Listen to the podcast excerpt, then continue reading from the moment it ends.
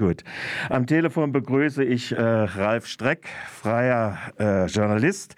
Ralf, wir wollen ein bisschen uns unter, kurz unterhalten über das Ergebnis der portugiesischen Wahlen, die ja im November äh, durch einen Dissens zwischen der Minderheitsregierung, der sozialistischen Minderheitsregierung und ihren linken Unterstützerinnen im Parlament äh, über den Haushalt vom, damal, äh, vom damaligen und jetzigen Sieger der Parlamentswahlen Costa genutzt worden ist, um Neuwahlen auszuschreiben. Das Ergebnis ist ja relativ eindeutig. Costa hat 5% hinzugewonnen bei einer gestiegenen Wahlbeteiligung, ich glaube auf 58 Prozent hoch.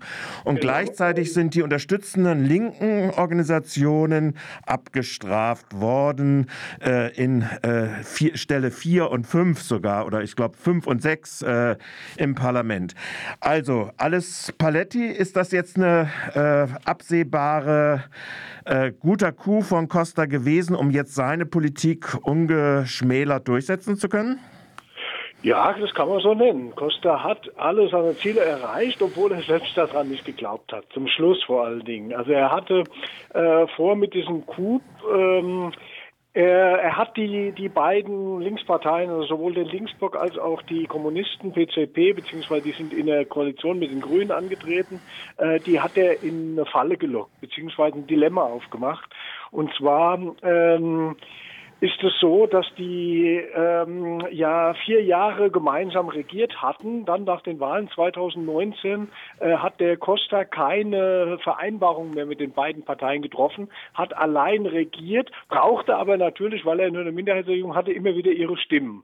Äh, hat dann nichts mehr, praktisch keine Zugeständnisse mehr gemacht. Und das führte dann dazu, dass bei den Haushaltsverhandlungen ähm, im November ähm, der Haushalt gescheitert ist, weil die beiden Linksparteien Parteien halt gesagt haben, also entweder, wenn du unsere Stimmen brauchst, dann gehst du auf uns zu und machst an zentralen Fragen, also zum Beispiel Arbeitsschutz, äh, Verbesserungen äh, im Lohnsektor, also ähm, Mindestlohn, äh, wo die Überstunden stärker bezahlt werden sollten, Verbesserungen im Gesundheitssystem, was ja offensichtlich wurde, dass das in Portugal zu, zu schwach ist ähm, in der Corona-Krise und so weiter. An den Fragen ist er ihnen aber null entgegengekommen und das ist die Einschätzung, also nicht nur von den Linken, sondern auch, äh, ich habe mit der ähm, ehemaligen Europaparlamentarierin äh, Anna, Anna Gomes äh, von, äh, von, der, von den Sozialisten gesprochen, äh, die ist auch absolut der Einschätzung, äh, dass der Costa überhaupt keine andere ähm, Sache im Kopf hatte, als, als zu Neuwahlen zu kommen,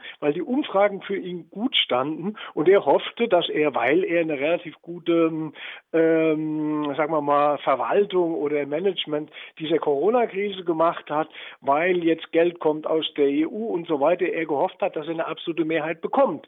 Ähm, das Dilemma für die beiden Linksparteien war halt, äh, wenn sie nichts durchsetzen in den Haushaltsverhandlungen, dann gehen ihnen, sagen wir mal, die radikaleren Wähler am, am linken Rand verloren.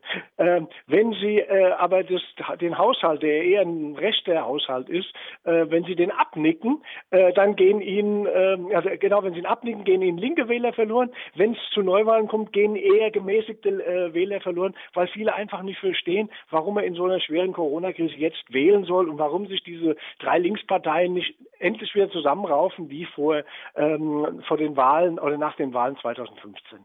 Und das war das Dilemma, das war die Falle, das hat die Anna Gomes, also die sozialistische äh, Europaparlamentarierin mir gesagt, das war die Falle, die der Costa den Linken gestellt hat und die sind, wie sie sagt, als nützliche Idioten in diese Falle gelaufen. Und diese Falle äh, wurde aufgestellt nicht nur von dem Costa, sondern auch von dem ähm, Präsidenten äh, Rebelo de Sousa, ähm, der hat natürlich auch, äh, dem ist es schon lange, also seit dem Beginn äh, der Zusammenarbeit zwischen den drei Linksparteien, war das dem ein Dorn im Auge, dass quasi die Regierung abhängig ist von Kommunisten und vom marxistischen Linksblock.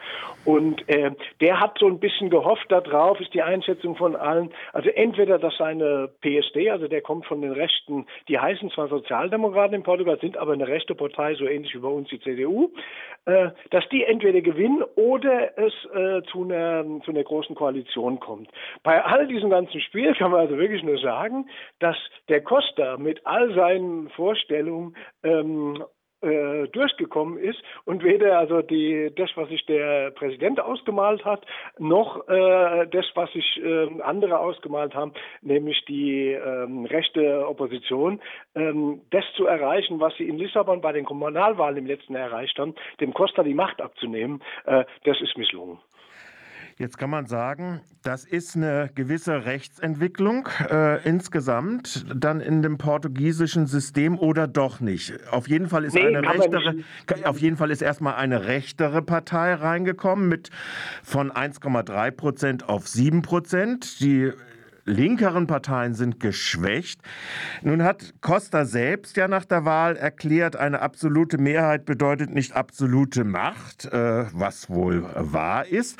Aber äh, er hat wohl auch kein, bis jetzt keinerlei Konzessionen in Richtung der geschwächten linkeren Parteien gemacht. Oder nee, sehe ich das falsch? Nee, nee, das wird er auch nicht tun. Das wird er auch nicht tun. Äh, aber ähm, wenn man die, Wahl, die Wahlen analysiert, ähm, dann kann man nicht sagen, dass die, ähm, die Rechte stärker geworden ist. Ähm, sie sind sich alle einig, auch die Anna Gomes, also die Sozialistin, die eingesteht, dass aufgrund der äh, speziellen Situation ähm, unglaublich viele Wähler, also ich kenne auch einige äh, in Portugal, mit denen ich gesprochen habe, die eigentlich die Kommunisten oder den Linksblock wählen, die in dieser Situation jetzt den Costa gewählt haben. Und zwar aus einem einfachen Grund. Die Umfragen, die, ähm, die vor den Wahlen gemacht wurden, und da sagt die Anna Gomes, also Sozialistin, die waren zum Teil ziemlich faul. Und zwar basierten die oft nur auf einer dünnen äh, Befragungsbasis von 152 ähm, Personen. Personen. Die waren also alles andere als repräsentativ. In diesen Umfragen wurde den Leuten vorgegaukelt, dass es quasi ein Kopf-an-Kopf-Rennen zwischen Costa und dem ähm, rechten äh, Rui, Ruiz, äh, Rui Rio äh, gäbe. Und zum Schluss sah es sogar aus, dass der Rio vorne liegen könnte. Und damit gab es die Chance in Portugal, dass ähm, der der, dieser sogenannte Sozialdemokrat, also dieser rechte Rio, mit Unterstützung der rechtsextremen Chega-Partei an die Regierung kommen könnte. Und das führte dann zu, in den letzten Tagen zu einer unglaublichen Mobilisierung, also dass sogar in der Corona-Krise, wo 800.000 Menschen in, der, in Quarantäne sind, die Wahlbeteiligung um zehn Punkte in die Höhe gegangen ist. Und das hat dafür gesorgt, dass unglaublich viele äh, linke Stimmen auf die PS entfallen sind als nützliche Stimmen, ähm, um eine mögliche Rechtsregierung abzuwehren. Dass der der Costa damit ähm, äh, eine absolute Mehrheit kriegt. Das wollte eigentlich, vor allen Dingen die linken Wähler wollten das nicht, die wollten nur verhindern, dass die Rechte rankommt. Und jetzt haben sie das Debakel und ich kenne Leute, die den Costa aus nützlicher Stimme gewählt haben, die das jetzt schon bereuen, äh, dass sie das getan haben. Sie sind reingefallen auf eine, auf eine Strategie äh, einer äh, ja, sogenannten polarisierten Wahl und äh, dem Ding, dass die, ah, da kommt der rechte Wolf und wir müssen den abwehren und das müssen wir halt möglichst äh, mit einem guten Ergebnis der Sozialisten machen. Und das, das ist auch, da ist äh, Costas Strategie auch aufgegangen. Ähm, aber wenn man sich dann die Wahlergebnisse genauer anguckt, in den Blöcken hat sich eigentlich nichts verschoben. Diese Chega-Partei ist zwar jetzt von 1,3 auf 7 Prozent hochgegangen, aber die haben nur die traditionelle Rechte, also die CSD-PP, eliminiert und die hatte 2011 noch 11 Prozent. Also ähm, da hat sich nicht viel getan. Die Linksradikalen sind zwar geschwächt, vor Dingen im Parlament, aber ihre Wähler sind ja immer noch die gleichen. Und die Wähler haben nur aus ähm, einer ganz bestimmten Situation die gewählt. Und das hat jetzt natürlich ähm, dann äh, Auswirkungen auf die Regierungsform. Costa wird natürlich jetzt keine Zugeständnisse machen. Der wird jetzt durchregieren, der kriegt jetzt, und das war ein großer Grund, also das ganze Ding wurde natürlich auch abgezogen, weil jetzt die Milliarden äh, aus der ähm, EU für den sogenannten Wiederaufbaufonds regnen. Und äh, da wird natürlich jetzt der Costa äh, diese Milliarden ähm, quasi freihändig verteilen können, ohne dass er auf irgendjemand Rücksicht nehmen will. Und das war ein zentraler Punkt, warum er äh, diese absolute Mehrheit wollte. Dann frage ich nochmal zur Situation der bisschen parlamentarisch vertretenen linkeren, linke Radikalen, weiß ich nicht, äh, gesellschaftlichen Organisation, Wahlorganisationen. Sind die denn gesellschaftlich äh, in den gesellschaftlichen Selbstorganisationen, in Gewerkschaften und Verbänden gut äh, verankert, sodass sie Druck ausüben können jenseits von Wahlen, äh, dass hier die Stärke und die Rechte der arbeitenden Bevölkerung mehr ins Zentrum gerückt werden können? Oder ist das schon gescheitert mit den Haushaltsberatungen? Nee, nee, nee. Das ist jetzt also genau das, was jetzt passieren wird. Also besonders stark, ich meine, man muss ja wissen, dass die äh, kommunistische Partei in, in, in Portugal eine sehr starke Partei ist, historisch äh, gewachsen aus der, aus der Frage der äh, Nelkenrevolution, die die ja mit angeführt haben. Ähm, die sind sehr, sehr stark verankert in den Gewerkschaften. Ähm, der Linksblock ist eher der so ein bisschen, also das war im Prinzip der Vorläufer ähm, der von Podemos, das ist so eine Koalition aus äh, diversen linken Gruppierungen und Kräften, die auch in sozialen ähm, Bewegungen sehr stark verankert sind. Denen ist natürlich jetzt klar, also das sagte mir auch zum Beispiel Isabel Pires, äh, das, die war bisher Abgeordnete äh, im Ding, die hat mir gesagt, naja, äh, wir kommen von der Straße und jetzt gehen wir zurück auf die Straße. Das bedeutet jetzt natürlich auch, also dass die das sagte mir auch die Anna Gomes, also die Sozialistin, die völlig empört ist über ihren, ähm, über ihren Regierungschef, über ihren Parteichef und über das, was da abgezogen wurde. Und sie weiß natürlich jetzt auch, dass das, also Costa hat ja nach dem, ähm, nach dem Wahlsieg auch beschworen, dass jetzt Stabilität gewählt wurde. Genau das ist vorbei. Portugal ähm, hatte sechs Jahre lang Stabilität, weil die linksradikalen Kräfte in diese Regierungsarbeit ähm, in irgendeiner Form jeweils mit eingebunden waren. Und ähm, die Bewegung oder auch die Gewerkschaften, äh, gerade die, ähm, die große Gewerkschaft, der große Gewerkschaftsverband, der ist kommunistisch dominiert, der hat sich natürlich dann auch mit Streiks und so äh, zurückgehalten.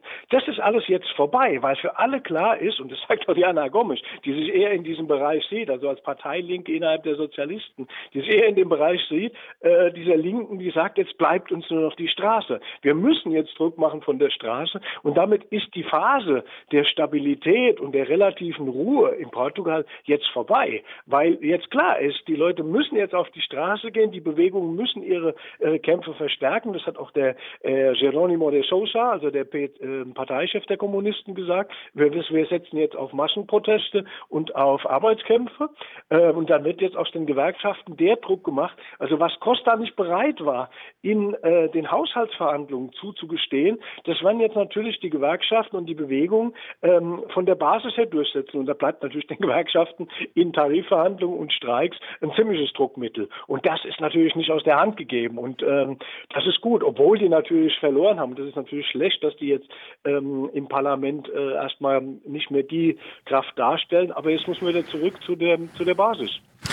Also die Entfaltung der Gegenmacht äh, in den gesellschaftlichen Selbstorganisationen, Gewerkschaften etc.